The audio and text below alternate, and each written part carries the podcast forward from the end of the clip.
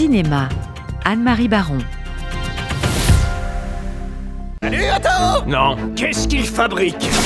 Je me gare en parallèle. Parallèle à quoi? Vous avisez pas de laisser ce rat pisser à nouveau dans mon allée? L'écoute pas, il sait pas qui fait ça.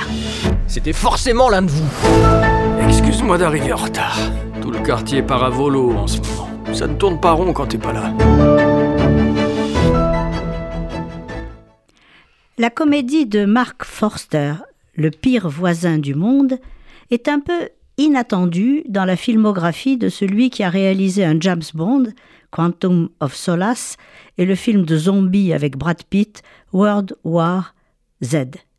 Car ce film raconte une simple histoire de quartier, intimiste et optimiste. Otto Anderson est l'habitant historique de son austère lotissement résidentiel. Il a perdu toute raison de vivre depuis le décès de sa femme.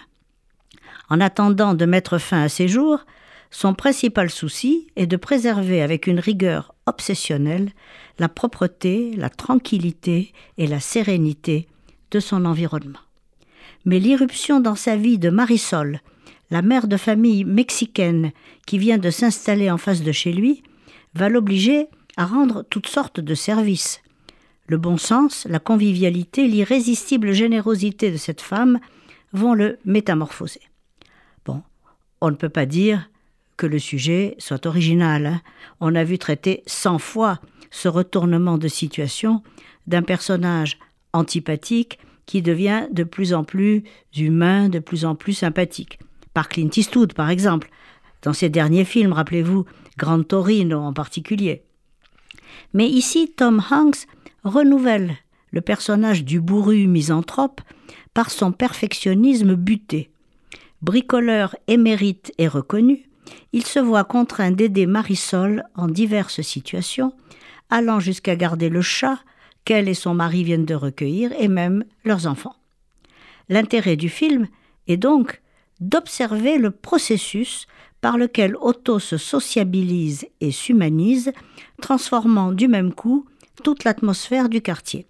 Mais surtout, il faut admirer la performance d'une comédienne extraordinaire, Mariana Trevino, dans ce rôle de mère universelle à laquelle il est vraiment difficile de refuser quoi que ce soit.